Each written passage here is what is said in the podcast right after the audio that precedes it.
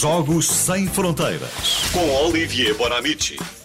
Olá, bom dia, Olivier. Olá, Olivier. Bom dia. Bem-vindo. Bom dia. Vamos lá falar do que se paga em Portugal para ver futebol. E a quantidade louca de canais eh, que nos disponibilizam desporto. É uma loucura, são muitos, não é?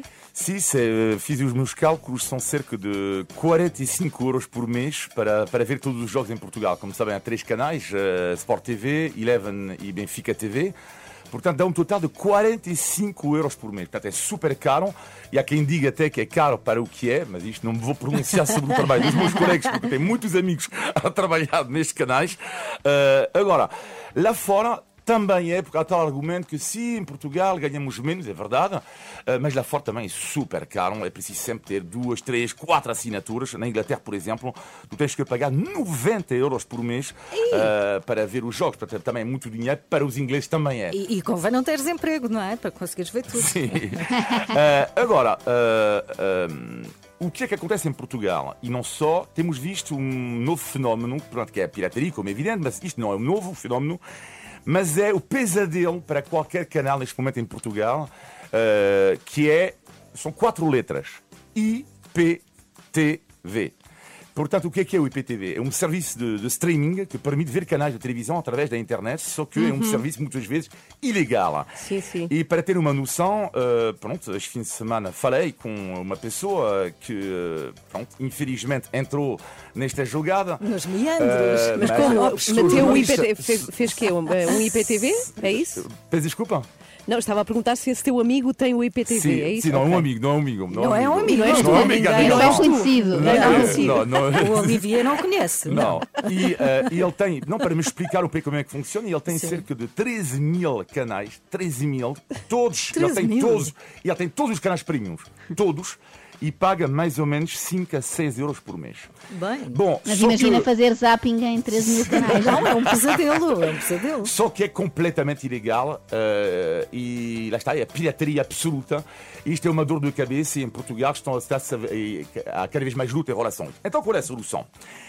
Isto, a solução é complicado, porque, mas fala-se cada vez mais na Europa de haver, isto seria o sonho para muitas pessoas que gostam de futebol, neste caso, haver uma espécie de Netflix ou do Spotify do futebol, ou seja, concentrar numa plataforma Uh, toda a oferta com um preço acessível. Porque Netflix, quando pensamos bem, uh, é um serviço de, de, de, de, qualidade, podemos gostar, Sim. mas o preço é, é acessível em relação à oferta. Uhum. Então, seria possível um dia termos em Portugal todos os jogos da Liga dos Campeões, todos os jogos do Campeonato Português por 10 euros por mês. Uh, isto é evidente, haveria muitos assinantes, só que isto levanta muitas questões e uma delas tem a ver com a, a redistribuição do dinheiro, porque no caso da Spotify, por exemplo, uh, há muitos artistas que se queixam.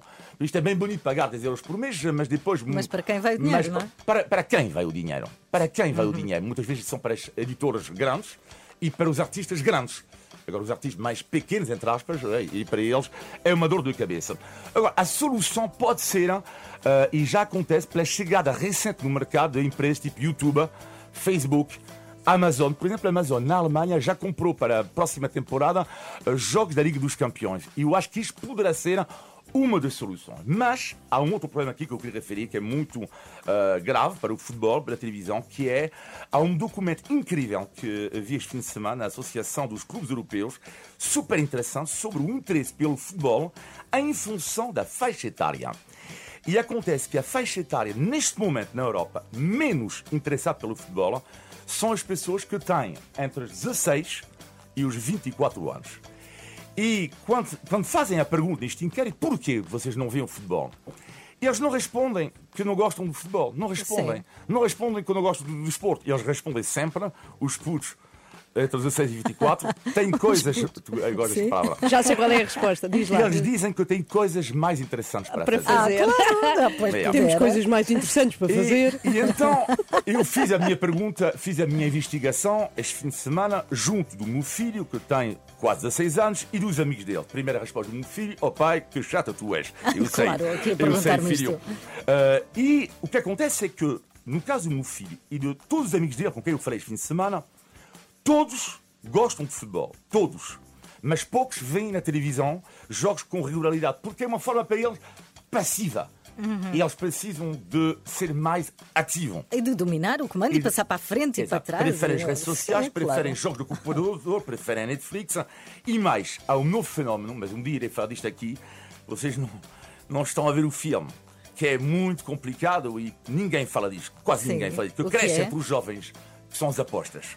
Ah, Pessoas de 16 anos fazem apostas. E então perguntei ao meu filho, mas como é que fazem os teus amigos? Mas a resposta é simples. Eles pedem aos mais velhos para apostarem. Ah, Portanto, eles veem cada vez menos futebol, mas lá com o telemóvel, eles veem os resultados todos através da aplicação, por uma razão e só uma: é ganhar eventualmente dinheiro. Então perguntei só para acabar o meu filho: Ó filho, e tu? Apostas ou não apostas?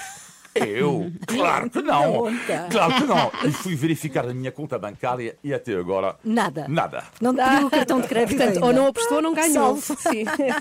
Jogos Sem Fronteiras com a Olivia Bonamici. É até quarta. Passamos a melhor música. A sua música preferida. Renascença. A par com o mundo. Impar na música.